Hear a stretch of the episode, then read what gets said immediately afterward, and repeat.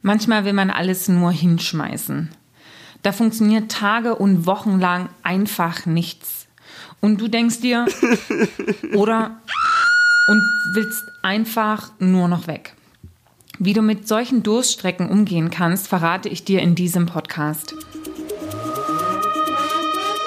Herzlich willkommen zum Personalberater Coach Podcast. Blicke hinter die Kulissen erfolgreicher Personalberatungen mit der Brancheninsiderin Simone Straub. Du arbeitest hart, strengst dich an und irgendwie scheint alles nur schief zu gehen. Kandidaten nehmen Vertragsangebote nicht an, Kunden bieten Gehälter an, zu denen man ihnen hätte vorher sagen können, dass der Kandidat das Angebot nicht annehmen wird. Kunden kommen bezüglich der Einstellungsprozesse nicht aus dem Knick. Kandidaten sagen nach dem ersten oder zweiten Gespräch ab, weil sie was Besseres gefunden haben. Du akquirierst jeden Tag und sämtliche Bemühungen scheinen ins Leere zu laufen, weil die Kunden dir weder den persönlichen Termin noch den Auftrag geben wollen. Und der einzige wirklich tolle Kandidat verschwindet via Ghosting von der Bildfläche und ward nicht mehr gesehen. Ganz ehrlich, solche Zeiten kennt wohl jeder von uns und sie sind wirklich ätzend und schrecklich. So schrecklich sogar, dass man manchmal daran zweifelt, ob dieser Job, der einem sonst eigentlich wirklich Spaß macht, ob der das Richtige für einen ist. Man hat einfach keinen, ja, einfach keinen Bock mehr. Ich fühle mit dir und kann es wirklich so gut verstehen. Auch ich habe manchmal Tage, wo ich am liebsten im Bett liegen bleiben und nichts mehr machen will. Alles doof irgendwie. Und ganz ehrlich, das kommt in jedem Job vor. Dieses Gefühl hat nicht nur der Personalberater für sich gepachtet. Aber es gibt auch wiederum, glaube ich, keinen Berater, der so eine Situation nicht schon mal hatte. Es ist also so sicher wie das Amen in der Kirche. Es wird Zeiten geben, wo es einfach nicht richtig läuft und du am liebsten hinschmeißen willst. Frag da ruhig mal in deiner Umgebung herum.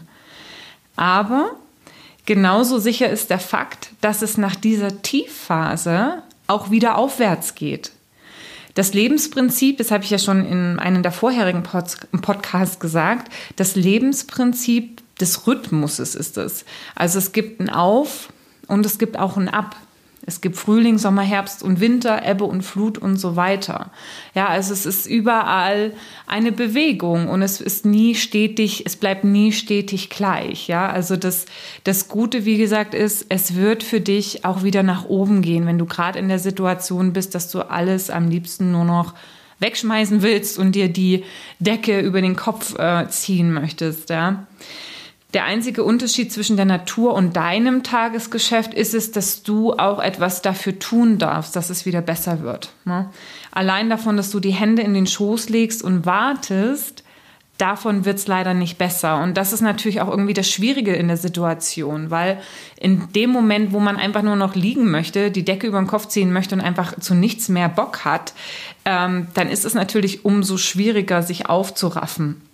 Ähm, nur es ist halt auch wichtig zu verstehen, dass nur dann, wenn du etwas tust, die Dinge sich verändern können. Und dieses etwas sollten eben am besten auch die richtigen Dinge sein. Ja? Ähm, nur wie kommst du sozusagen, also wie kannst du dich dazu aufraffen, dass du sozusagen wieder ins Tun kommst und wie kannst du auch die Zeit ähm, überbrücken, zwischen, oh, jetzt ist irgendwie alles ein bisschen schwierig und haarig und komisch und jetzt wird es wieder besser. Und darum soll es in diesem Podcast gehen, um drei Punkte, die du tun kannst, damit du nach dem Down auch wieder ins Abkommst. Ja? Also damit nach dem ähm, runter, nach dem Negativen auch wieder das Hoch folgt. Und natürlich die Zeit, wo einen das negative Gefühl lähmt, so zu reduzieren, dass man ja schnell wieder ins Handeln kommt. Ja. Die erste Empfehlung in dem Zusammenhang ist einmal, ja, deine Energietankstellen im Leben zu definieren. Ich gebe dir gleich mal einen kurzen Moment Zeit, um zu überlegen, was dir eigentlich Energie schenkt.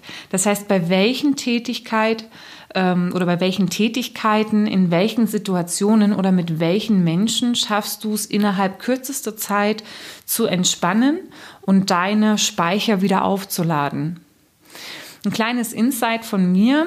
Also ja, meine drei, wenn ich das jetzt so benennen würde, meine Top drei Energietankstellen ist zum einen eine ganz kleine, ähm, aber die hat einen unheimlich hohen Ladeeffekt, nämlich wenn ich zum Beispiel nach einem stressigen Tag nach Hause komme und mich mein Mann umarmt, dann sehe ich immer gedanklich so neben mir diesen Energiepegel, der dann so von Rot, ja, mit so einem, mit so einem, äh, wie sagt man, mit so einem Pfeil, ja, mit so einem Gewitterpfeil, äh, Rot- und Gewitterpfeil, so Achtung, kritischer Ladezustand, plötzlich ins Grün ähm, schnellt und wie sich praktisch da förmlich meine Energie dabei auflädt, dass mich mein Mann eben ähm, in seinen Armen hält. Ich glaube, das ist auch wissenschaftlich bewiesen, dass das irgendwie was ausschüttet.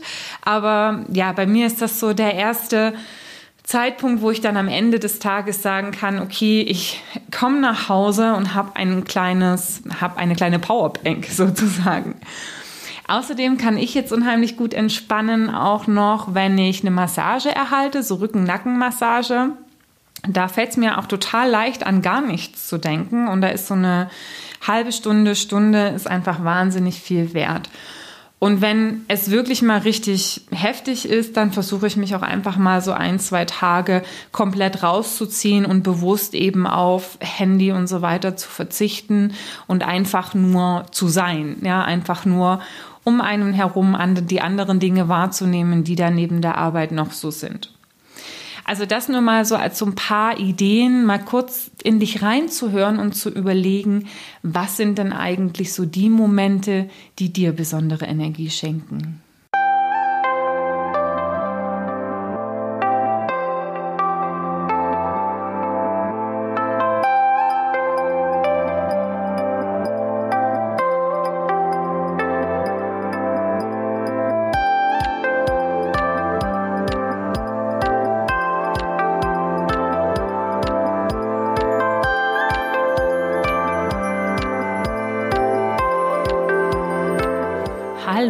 Zurück.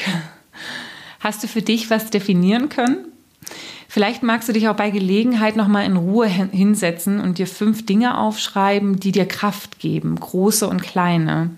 Weil wenn du diese Punkte hast, dann kannst du ganz bewusst darauf achten, ähm, diese auch in deinen Alltag regelmäßig einzubauen.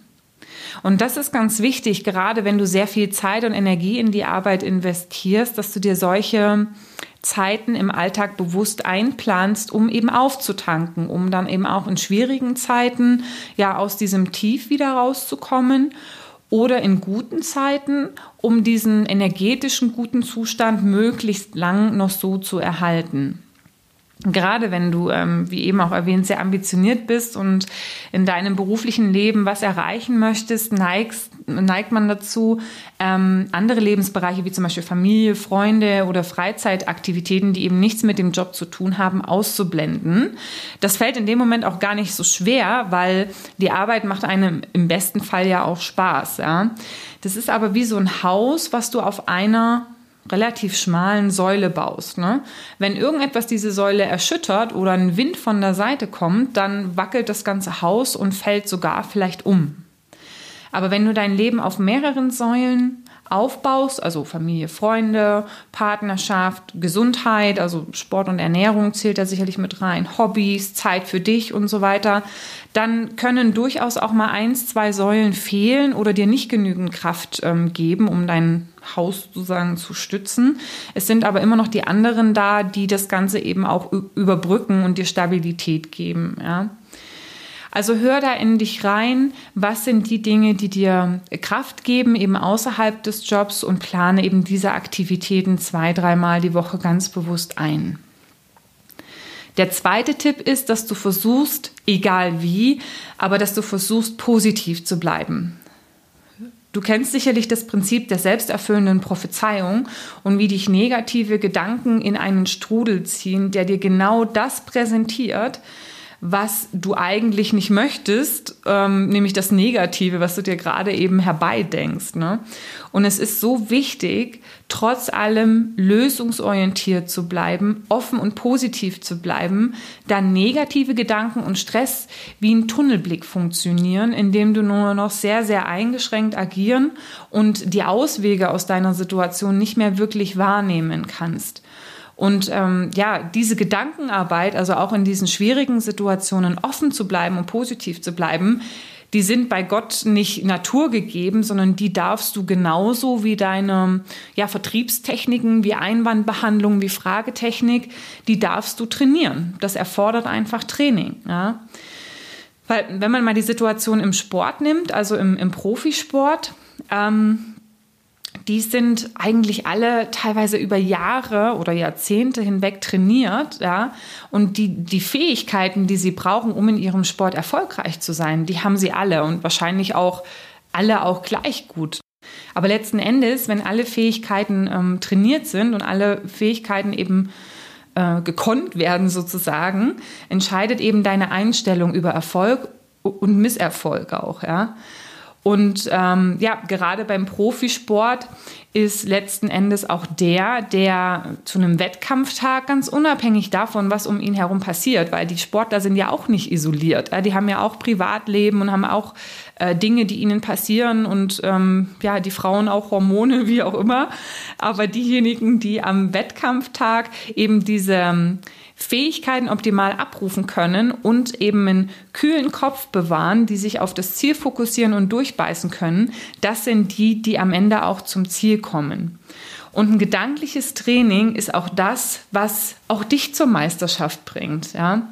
Denn wenn deine Marktbegleiter auf dem Weg aufgeben, ihnen durch dieses emotionale Auf und Ab die Puste ausgeht, ähm, oder sie dann eben auch an den Jobs zerbrechen durch dieses Auf und Ab, bist du derjenige, der mit starken Gedanken die Schwierigkeiten durchsteht, die eben zu dem Job dazugehören, weil eben sowohl unser Kunde als auch der Kandidat eine Meinung haben und auch noch nach drei, vier, fünf Jahren oder länger am Markt tätig ist. Und allein dieser Fakt ähm, oder ähm, allein durch diesen Fakt werden dich eben Kandidaten und Kunden auch noch mal besser wahrnehmen und sich im Zweifelsfall für dich und nicht für irgendeinen Newbie entscheiden, dessen Leistung sie noch nicht beurteilen können. Ja?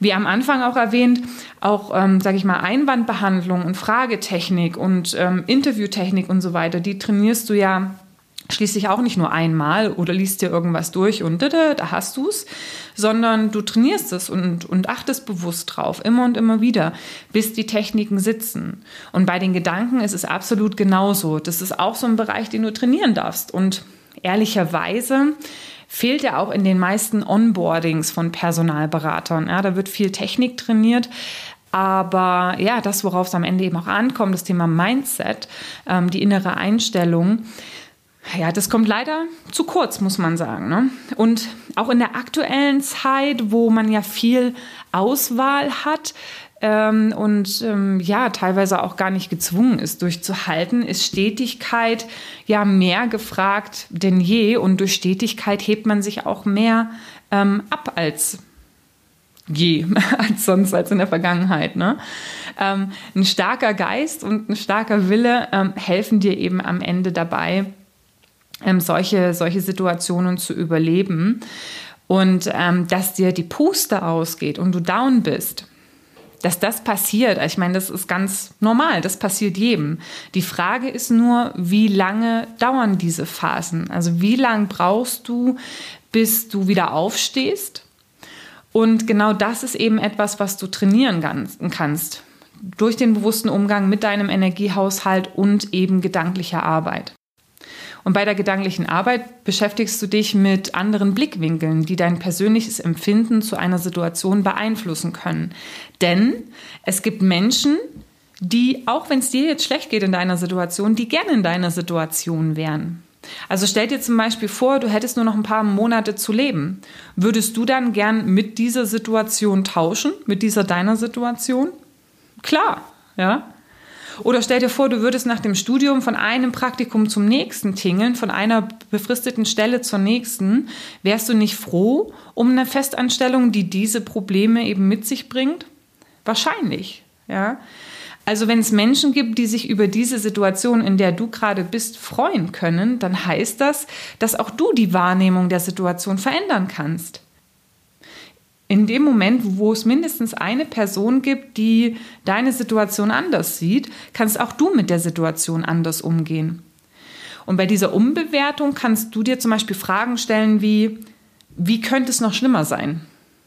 Es kann oft noch schlimmer sein. Setze es einfach ins Verhältnis. Oder vielleicht fragst du dich auch, wofür ist das, was ich gerade erlebe, gut? Also was lerne ich aus dieser Situation, beziehungsweise was ist die positive Seite daran? Letzten Endes geht es darum, die Situation unter einem anderen Blickwinkel zu betrachten. Dabei können zum Beispiel auch Zitate helfen.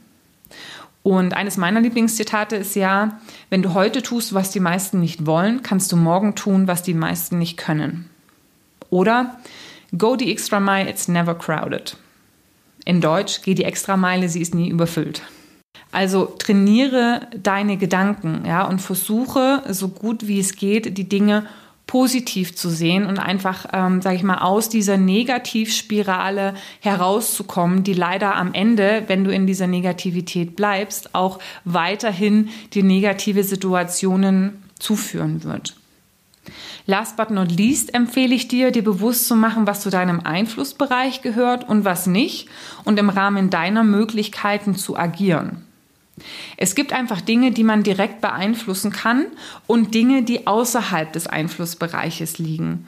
Und anstatt sich an den Punkten aufzureiben, die du nicht beeinflussen kannst, konzentriere dich auf die Elemente, auf die, auf die du eben Einfluss hast. Überleg dir in Ruhe, welche Handlungsmöglichkeiten du in einer bestimmten Situation hast und pack es an. Sprech da auch mit Kollegen oder Mentoren, von denen du zusätzliche Ideen bekommen kannst, wie du eben eine Situation handelst. Und irgendwann wirst du sehen, dass sich die Punkte wiederholen und du stellst fest, dass du die wesentlichen Möglichkeiten für deine Situation erfahren hast. Setze diese Möglichkeiten dann bestmöglichst um. Und sollte sich die Situation trotzdem nicht in deinem Sinne lösen, dann lass los und akzeptiere, dass bestimmte Dinge einfach außerhalb deines Einflusses liegen. Das spart dir wertvolle Energie und eben diesen negativen Gedankenstrudel. Beispiel. Du hast einen guten Kandidaten, der noch in anderen Prozessen ist. Kannst du etwas machen, dass dieser garantiert das Angebot deines Kunden annimmt? Nein, kannst du nicht. Die wesentlichen Möglichkeiten, die du in so einer Situation hast, sind frühzeitig den Kandidaten offen um Feedback zu deiner Position befragen, diese im Vergleich zu den anderen Optionen, die er hat, ranken lassen, erfahren, was der Kunde noch anbieten kann, um den Kandidaten zu überzeugen, diese Infos weitergeben an den Kunden und im Zweifelsfall dann schauen, wenn sich da eben keine Überlappung gibt oder die Einigung sehr unwahrscheinlich ist, dass du einfach schaust, dass du alternative Kandidaten in den Prozess bringst, falls du dir eben am Ende, wie gesagt, keine großen Platzierungschancen ausmalst. Das sind im Wesentlichen deine Möglichkeiten. Ja? Vertriebserfolg ist ja immer Quantität plus Qualität. Das heißt, du kannst im Rahmen der Gesprächstechnik die wesentlichen Möglichkeiten nutzen, musst aber auch hin und wieder einfach mal Grenzen davon akzeptieren. Und das ist der Zeitpunkt, wo dann die Aktivität ins Spiel kommt. Das heißt, dass du für das optimale Matching einfach weitere Jobs und Kandidaten generieren kannst.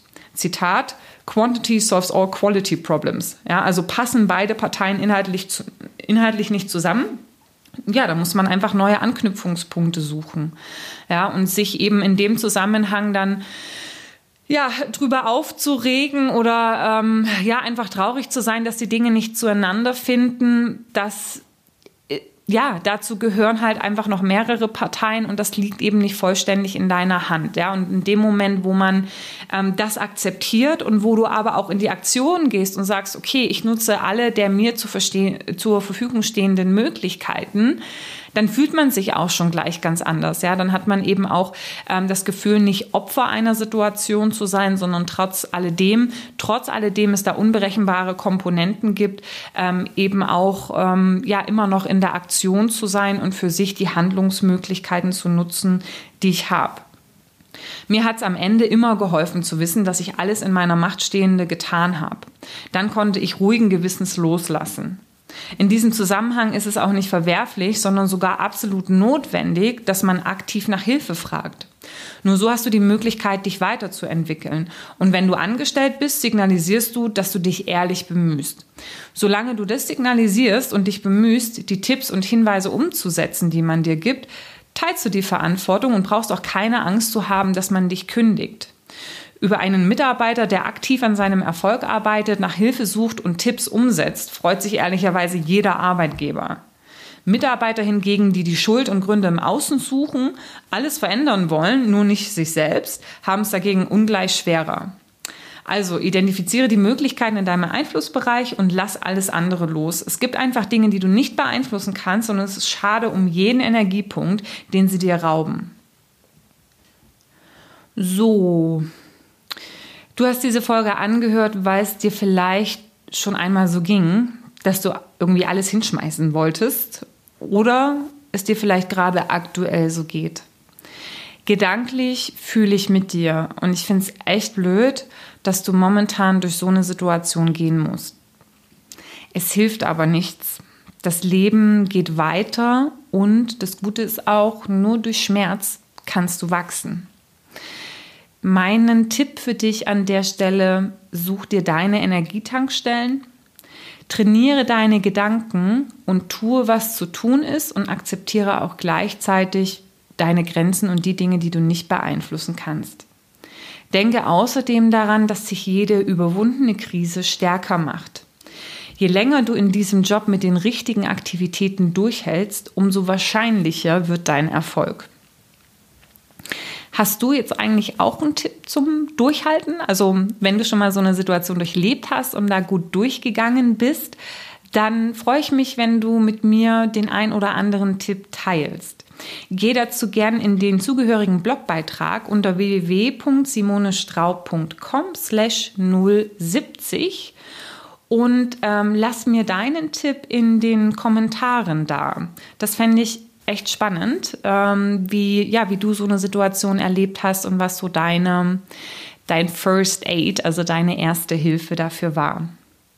In diesem Sinne, fühl dich gedanklich ganz fest gequetscht und lass dir sagen, du schaffst das. Bis ganz bald und happy hunting.